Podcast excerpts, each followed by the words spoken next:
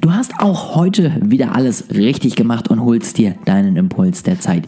Ich freue mich sehr darüber und wünsche dir jetzt ganz, ganz viel Spaß mit dieser Folge. Ich hatte es euch bereits schon angekündigt in ähm, der ersten Folge dieses Jahres, dass ich euch auch Ausschnitte vom gemeinsamen Podcast mit meinem Gründerkollegen Yannick ähm, hier mal hochladen möchte. Und heute ist es soweit. Ich spreche mit ihm, nachdem ich meine Bachelorarbeit zu dem Thema geschrieben habe, über das Thema Marketing und vor allen Dingen digitales Marketing. Wir werden so ein bisschen aufzeigen, für wen ist das überhaupt was Interessantes, wer sollte sich damit auseinandersetzen, wer vielleicht auch nicht. Ähm, und was sollte man so direkt in den Basics auf jeden Fall schon mal beachten? Also nochmal eine kleine Basic-Folge. Das ist der erste Teil einer kleinen Dreier-Serie. Ähm, genau, wenn das alles passt und euch das interessiert, lade ich da auch gerne die beiden anderen Teile nochmal hoch und wünsche euch jetzt auf jeden Fall ganz, ganz viel Spaß mit dieser Folge. Ähm, eine kleine Eingänzung. Das Ganze wurde im Juni aufgenommen. Das heißt, es gab schon Corona, aber es waren äh, doch nochmal etwas andere Zeiten. Äh, seht es uns nach, aber der Inhalt ist nicht weniger relevant. Und ich muss auch sagen, nicht mindestens genauso wichtig für euch und eure Veränderung, weil es doch immer noch viele Firmen und viele Leute gibt, die das noch nicht ganz so machen, wie wir es letztendlich empfehlen. Und deswegen auch hier noch einmal dieser Ausschnitt. Hallo und herzlich willkommen beim Podcast Die Gründer ist das jetzt, ne? Also ich hätte, ich hätte fast Northpro Podcast gesagt. Du hast auch bei der, bei der letzten Aufnahme oder so. Habe ich auch Northpro Podcast ja, gesagt, verdammt. Ja. ja. also wir üben äh, das noch.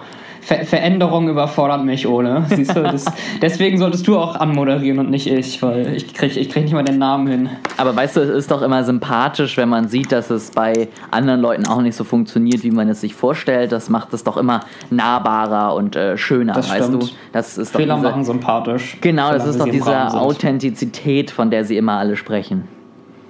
Apropos Fehler, äh, heute darf ich den Deppen spielen. Heute ist äh, dein Expertenthema. Also wir bewegen uns äh, weg von, oder wir, wir haben ja die Serie rund um künstliche Intelligenz und Arbeit und so weiter abgeschlossen. Und jetzt äh, machen wir eine neue Serie, in der geht es um ja, Marketing, kann man es so zusammenfassen? Also unter welchem Begriff würdest du es betiteln? Genau, also ich würde natürlich schon jetzt auch klar machen, es geht vor allen Dingen natürlich um digitales Marketing ich glaube, vieles, was man im digitalen Marketing macht, kann man auch im normalen Marketing tun. Aber ähm, wir werden jetzt nicht aufdröseln, ob alles das, was ich jetzt in den nächsten fünf Folgen erzähle, auch im TV funktioniert, sondern es geht hier halt wirklich um digitale Kanäle, um äh, vorwiegend natürlich auch viel Social Media.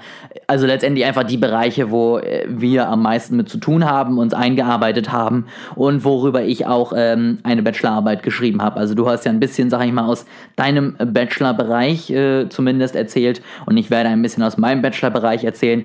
Was natürlich auch daran liegt, dass man gezwungenermaßen mehrere Bücher und mehrere hundert Seiten Lektüre ja. aufgefressen hat zu diesem Thema und dementsprechend natürlich gezwungenermaßen sehr, sehr viel darüber weiß. Du sagst es, als wäre das so was Schlechtes, was darüber zu wissen. Gezwungenermaßen sehr, sehr viel darüber weiß. Zum Glück sehr, sehr viel darüber weiß. Natürlich. Ähm, wobei ich schon sagen muss, dass ich viele Dinge jetzt nicht zwingend durch Bücher gelernt habe. Also ich musste nun mal Bücher lesen, um zu zitieren und natürlich habe ich aus jedem Buch auch irgendwas mitgenommen. Ja. Aber ich hätte, glaube ich, von den, ich sag mal, vielleicht 2000 Seiten, die ich irgendwie konsumiert habe, in welcher Form auch immer, hätte ich mir sicherlich die Hälfte sparen können, weil da einfach Dinge erklärt wurden und verkauft wurden, wo ich dachte, also A, weiß ich das aus der täglichen Erfahrung, weil ich selber Social Media auch mal genutzt habe, übrigens, by the way, so ungefähr. Und B, ähm, sind das teilweise einfach so Dinge, die lernt man, wenn man ein bisschen Podcast zu dem Thema hört, die lernt man, wenn man mal einen Videokurs von drei Videos macht. Ne? Also ich glaube, ich hätte deutlich weniger zu dem Thema gelesen, wenn es einfach nur Interesse gewesen wäre und ich nicht hätte zitieren müssen aus irgendwelchen Büchern, damit es sachlich fundiert ist, was ich da sage. Gut, das Problem hast du aber, glaube ich, immer, auch, auch wenn du selbstständig lernst oder nur recherchierst. Du hast halt so eine Informationsflut vor dir und arbeitest das Ganze irgendwie durch und äh, hinterher sagst du es, okay, auf die und die Kapitel hätte ich jetzt auch verzichten können. Das Problem hast du halt häufig. Klar, es ist auch. Ich finde es auch richtig, auch wir werden ja jetzt noch gleich einmal, um schon mal so ein bisschen langsam Richtung Thema zu kommen, so ein bisschen die Grundlagen kurz umreißen da kommst du einfach nicht drum rum, weil wenn jetzt jemand tatsächlich reinhört und noch nie was vom Thema Marketing gehört hat, weiß ich nicht, ob das jetzt zwingend die perfekte Einstiegsfolge ist, aber zumindest wollen wir ja versuchen, möglichst auch ihn dann einigermaßen abzuholen und ihm irgendwas mitzugeben. Ähm, ansonsten natürlich jetzt auch direkt, wenn du noch nie irgendwas zum Thema Marketing gehört hast, wir haben schon mal eine Folge genau. zum Thema Marketing aufgenommen, relativ am Anfang dieses neuen Formats. Ähm, und da haben wir schon mal so, sag ich mal, die wichtigsten Themen einfach zusammengefasst. Ähm, also am besten da erst einmal reinhören, dann müssen wir hier nicht nochmal ganz von vorne anfangen.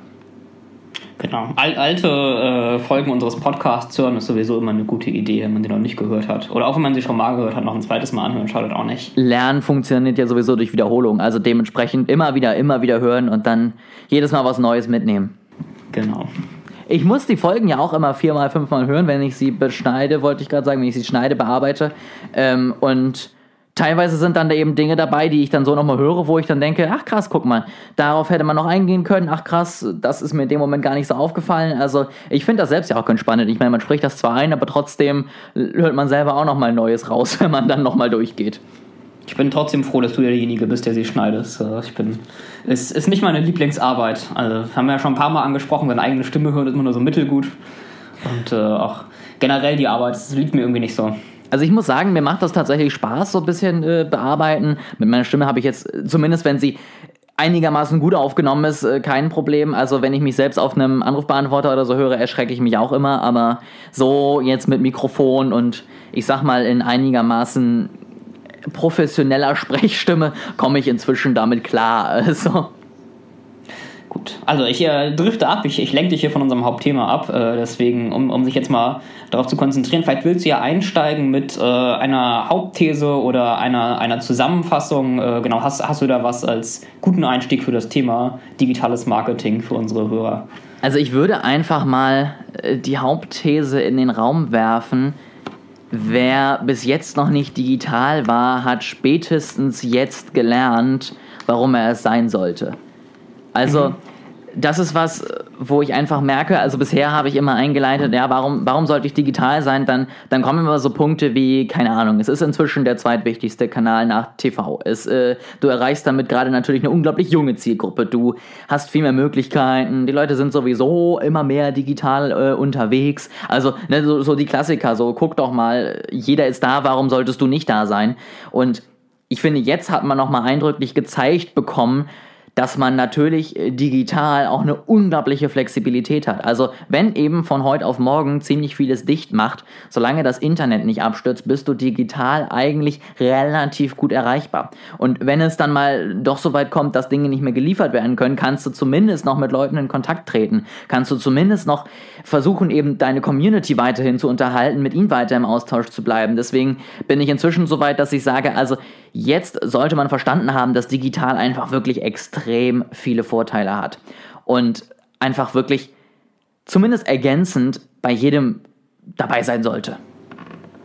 Würdest du sagen, bei wirklich jedem oder würdest du sagen, es gibt da irgendeine, irgendeine Ausnahme von?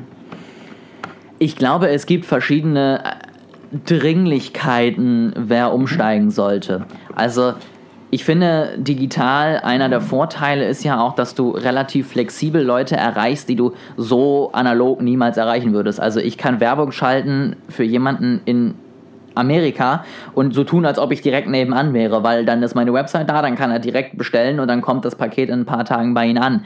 Ähm, ich glaube, wenn du zum Beispiel einfach ein, ein stationärer Ort bist, ein Friseurladen oder ähnliches, in dem du nicht die Möglichkeiten hast, jetzt wirklich, sag ich mal, riesig neue Zielgruppen zu entdecken, weil doch immer nur die Leute zu dir kommen, die in spätestens 15 Minuten vor deiner Tür sind, ähm, ist es nicht so dringlich, ist es nicht so wichtig.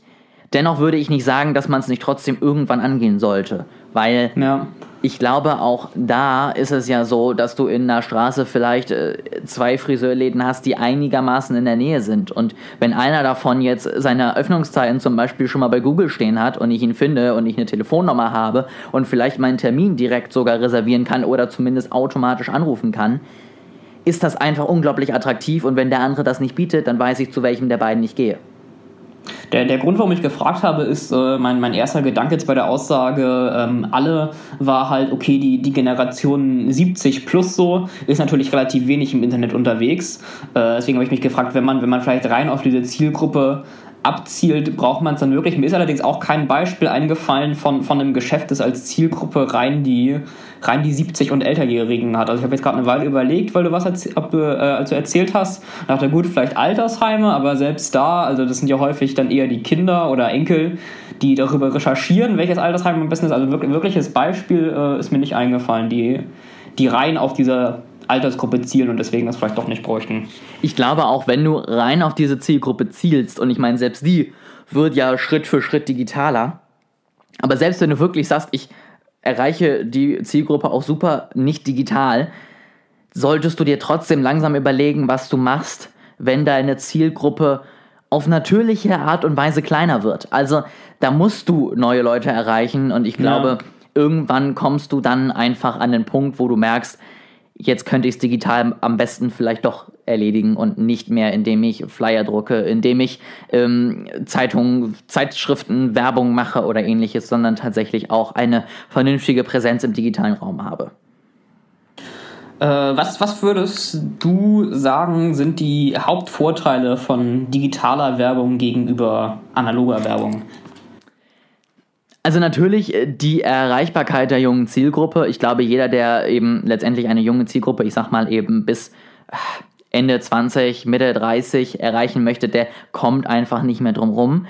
Aber das ist eben nicht das Einzige. Was ich persönlich finde, man macht es dem Nutzer, wenn man digital ist, unglaublich angenehm, weil es ist alles einfacher, es ist alles leichter und wenn der Nutzer leichter auf dich aufmerksam wird und leichter direkt auch äh, kaufen kann, beziehungsweise mit dir in Kontakt treten kann, findet er das immer angenehm.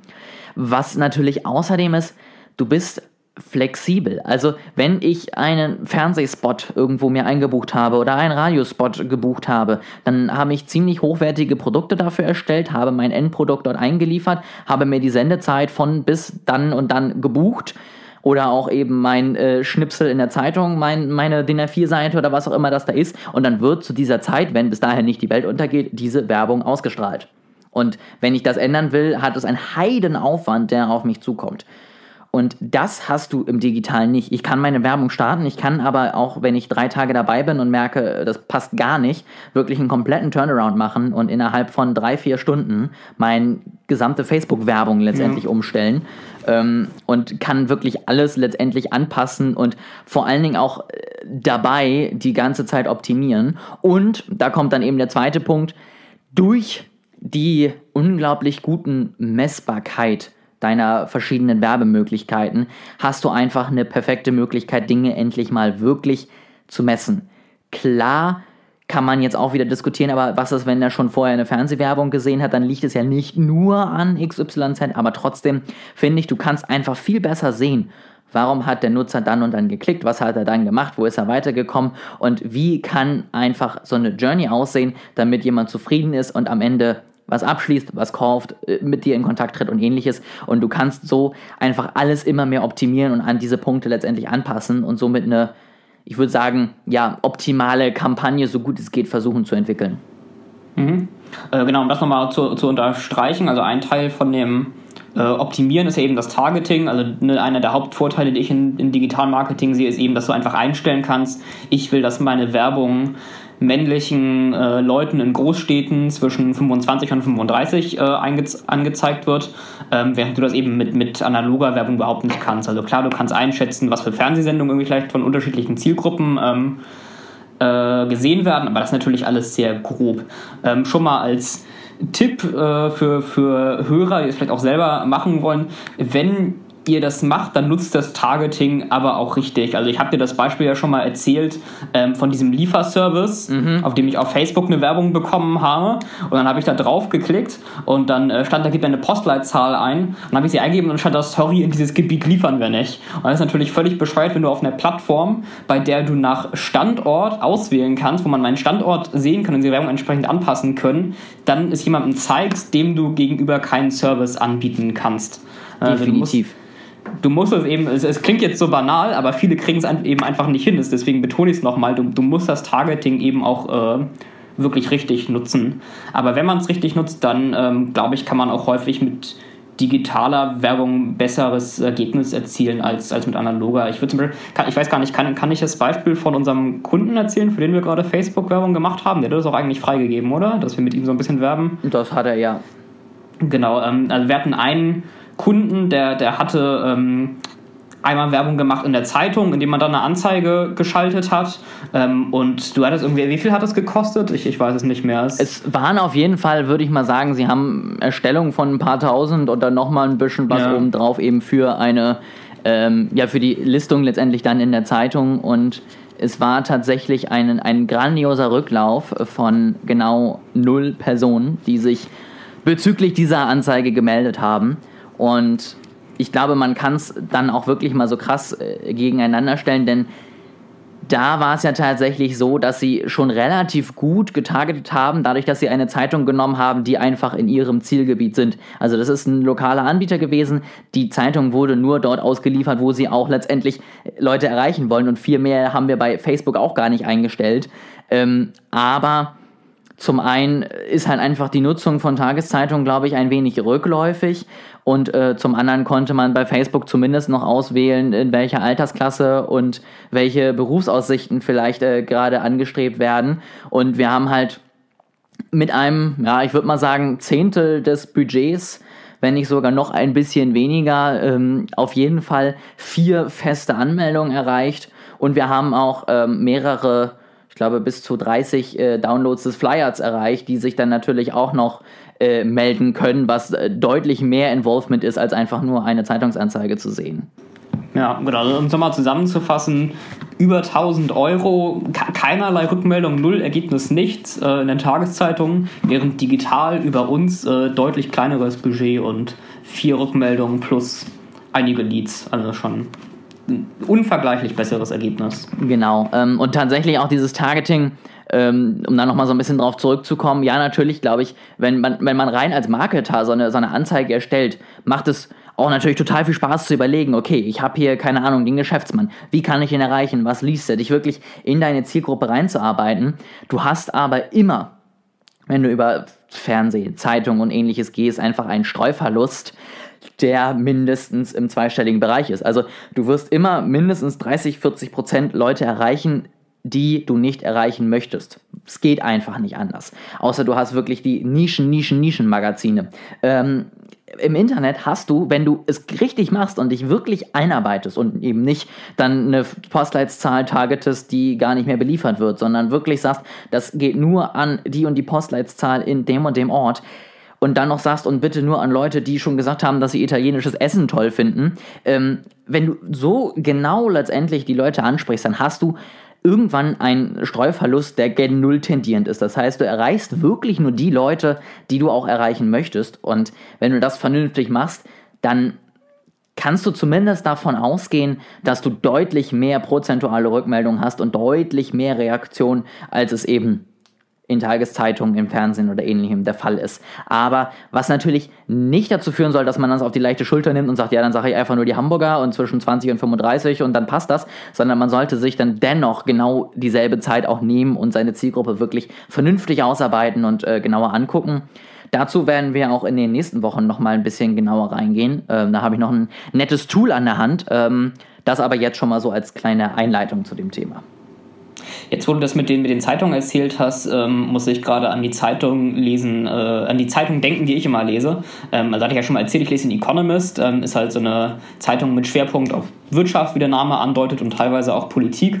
Und ich finde es immer ganz witzig, ähm, weil es, also das ist natürlich schon eine Zeitung mit einer relativ kleinen Zielgruppe im Vergleich zu so allgemeineren wie die Bild oder die Zeit oder das Hamburger Abendblatt äh, hier in Hamburg. Und trotzdem äh, merke ich, dass auch da noch viel Streuverlust ist, weil, weil ich quasi Teil dieses Streuverlusts bin. Also die, äh, die Werbung richtet sich häufig an so ähm, Investoren oder Manager oder halt sehr hochrangige und wohlhabende äh, Individuen. Und deswegen steht in der Werbung dann immer irgendwie sowas, hey ja, wenn du in diese Region, in diesem Land investierst, ab 10 Millionen Euro Investitionen kriegst du noch einen Zuschuss von der Regierung. Und ich sitze mir immer davor und denke mir, ja, klar, ich, äh, ich hau mal eben meine, meine 10 Millionen Euro in einem Investitionsprojekt in Algerien raus und dann, dann kriege ich noch eine schöne Subvention. Das ist tatsächlich so ein bisschen ähm, so wie die Werbung, die ich immer von äh, Xing tatsächlich bekomme, die mir seit Jahren versuchen, eine Platin äh, hier Amex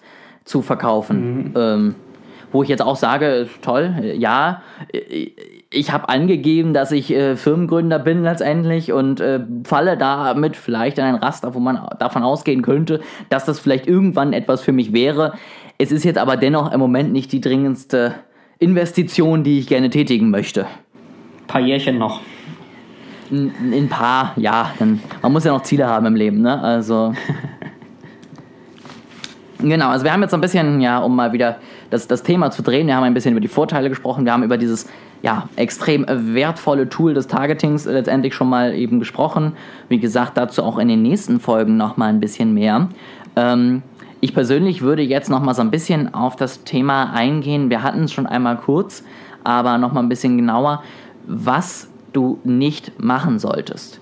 Es geht mir jetzt gar nicht darum, äh, wie du Leute falsch ansprichst, sag ich mal, sondern es geht mir auch einfach darum, was du an Dingen tunlichst vermeiden solltest. Und da gehören zum Beispiel solche Sachen zu wie nutze nicht ein und dasselbe Bild und ein und dieselbe Art und Weise, die du im Fernsehen, out of home oder sonst wo nutzt, auch für deine Social-Media-Kanäle. Also ich meine, das ist wirklich ganz häufig, sehe ich das nicht nur so, sondern auch letztendlich in den Facebook-Werbungen, dass jemand einfach wirklich ein und dasselbe Bild in jede Werbeform reinpresst.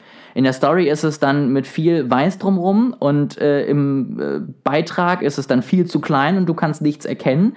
Und im Audience-Netzwerk von Facebook ist es dann mal passend, aber dann leider ein bisschen verzerrt. Und das ist wirklich was, arbeite mit all den Möglichkeiten, die du hast in den Netzwerken und nutz wirklich die ganzen Besonderheiten. Also letztendlich, du kannst auch in Instagram eine Story bewerben und da dann Abstimmungen stattfinden lassen oder ähm, ne, einen GIF mit reinbauen. Und ähm, je mehr du dich letztendlich da auch darum kümmerst, dass es authentisch wirkt, desto weniger wird letztendlich die Anzeige auch als Werbung wahrgenommen. Also richtig gute Anzeigen, da klicke ich drüber und denke mir, oh, das war gesponsert, habe ich gar nicht so richtig wahrgenommen. So, beziehungsweise frag mich und geht zurück, äh, folge ich dem und stell dann fest, nee, tue ich nicht. Der hat einfach Geld dafür gezahlt. Aber das sollte immer das Ziel sein. Und es ist wirklich das Schlimmste, einfach ein und dasselbe Bild und ein und denselben Text zu nehmen und den einfach überall rauszuposaunen, egal in welchem Netzwerk man unterwegs ist. Äh, wenn, wenn ich mich jetzt oder wenn unsere Zuhörer sich jetzt ähm, fragen, wie soll ich meine digitale Werbung ähm, denn aufbauen, äh, würde, würde ich jetzt intuitiv so sagen, als jemand, der mal ein paar Kurse gemacht hat, aber kein Experte ist, äh, würde ich sagen, schau dir doch mal das AIDA-Modell an und richte danach mal deine Werbung und deine Webseite und so weiter aus und schau dir an welchen Stellen äh, deine Kunden das durchlaufen äh, welchen dieser Schritte im AIDA-Prozess und ähm, richte eben den Funnel so aus, dass sie da immer, dass es dazu passt und sie da immer in den nächsten Schritt kommen. Äh, würdest du das so unter, unterschreiben als Experte oder ähm, würdest du mir da das noch anpassen oder mir sogar ganz widersprechen? Also ich würde dir auf jeden Fall recht geben. Ähm, ich würde vielleicht jetzt nochmal, weil du ein paar spannende Fachbegriffe hier gerade einfach mal so random reingeworfen hast, vielleicht nochmal ein bisschen genauer drauf eingehen. Also Schritt Nummer eins ist immer, als allererstes letztendlich, wenn du irgendeine Werbung planst, erstmal überhaupt ein Ziel zu haben. Also, wa was möchtest du damit erreichen? Möchtest du ein Produkt verkaufen? Möchtest du eine Dienstleistung verkaufen? Möchtest du einfach nur für Bekanntheit sorgen oder was auch immer? Also, was ist dein Ziel ähm, mit, mit dieser gesamten Kampagne? Und dann geht es im zweiten Schritt immer um den Nutzer. Also wen will ich überhaupt erreichen und wie möchte diese Person erreicht werden? Das ist dann wieder dieses Targeting letztendlich, was man durchgehen muss. Und dann kommen wir genau in den Bereich, den du gerade auch erwähnt hattest, dieses AIDA und Funnel. Das heißt letztendlich, wer AIDA nicht kennt, äh, ist einfach nur eine ganz einfache Formel für so einen Kaufprozess. Also es fängt bei der Attention an, ja, erstmal die Aufmerksamkeit, die erzeugt wird. Ich weiß überhaupt erstmal, wer jetzt zum Beispiel North Pro ist und äh, dass die digital machen. Dann äh, haben wir eben das I für Interest. Das heißt, ich habe irgendwie ein Interesse geweckt an den Produkten. Äh, also ich weiß jetzt, die machen digital und durch den coolen Podcast, den wir hier zum Beispiel machen, merke ich, ich kann da vieles lernen und ich kann auch vieles optimieren. Also schaue ich mir das nochmal genauer an. Dann kommen wir zum Desire, was letztendlich sozusagen wirklich dann das Verlangen weckt, beziehungsweise wirklich das äh, Interesse noch weiter steigert. Und dann kommt am Ende die Action, also die Umsetzung, der Kaufprozess. Ähm, AIDA ist wirklich die Standardformel, die wurde immer mal wieder ersetzt bzw. angepasst. Ganz viel, was tatsächlich kritisiert wird, ist so ein bisschen, dass es bei AIDA mit der Action endet und nicht in so eine Nachkaufsphase geht, weil das ist im Digitalen auch sehr einfach möglich. Ähm, aber es ist ein guter Anfang. Und letztendlich ein Funnel, den du noch reingeworfen hast, ist ja nichts anderes. Also ich gucke mir einfach an, wo kommt der erste Nutzer hin? Wie kriege ich Aufmerksamkeit? Okay, jetzt habe ich die Aufmerksamkeit. Wie ist dann der nächste Schritt?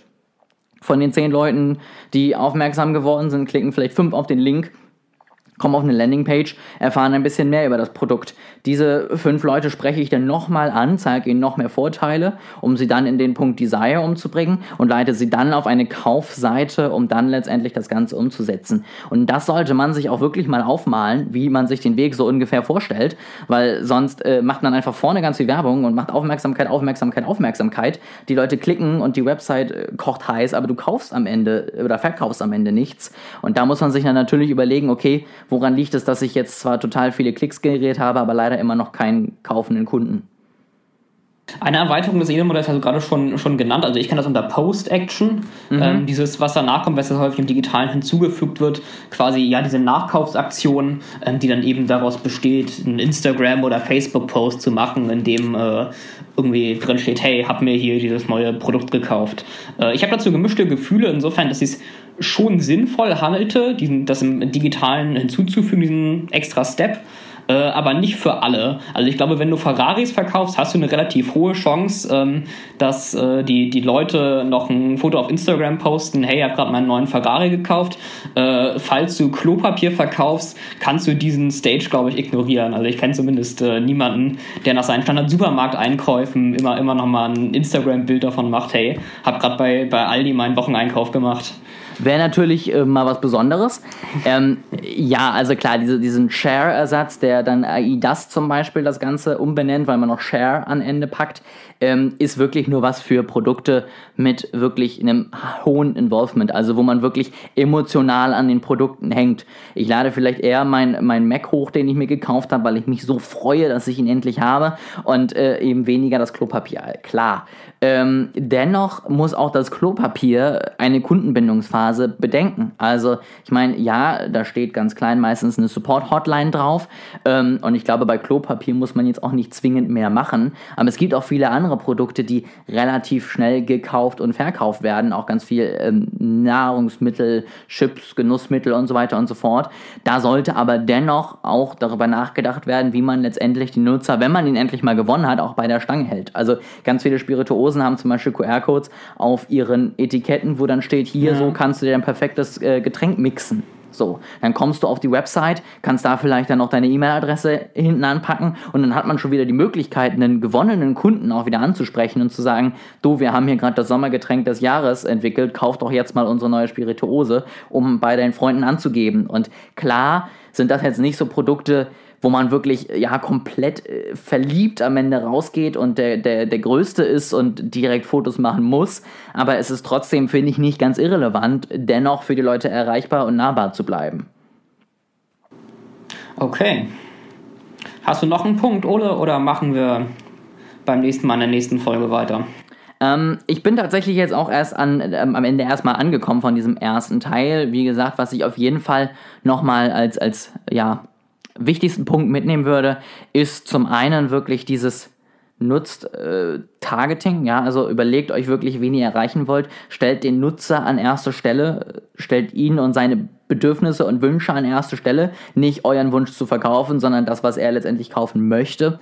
Ähm, das ist so, finde ich, auch die Quintessenz von Marketing. Verstehen, was der Nutzer möchte, ihm das geschickt anbieten und am Ende dann beide profitieren lassen.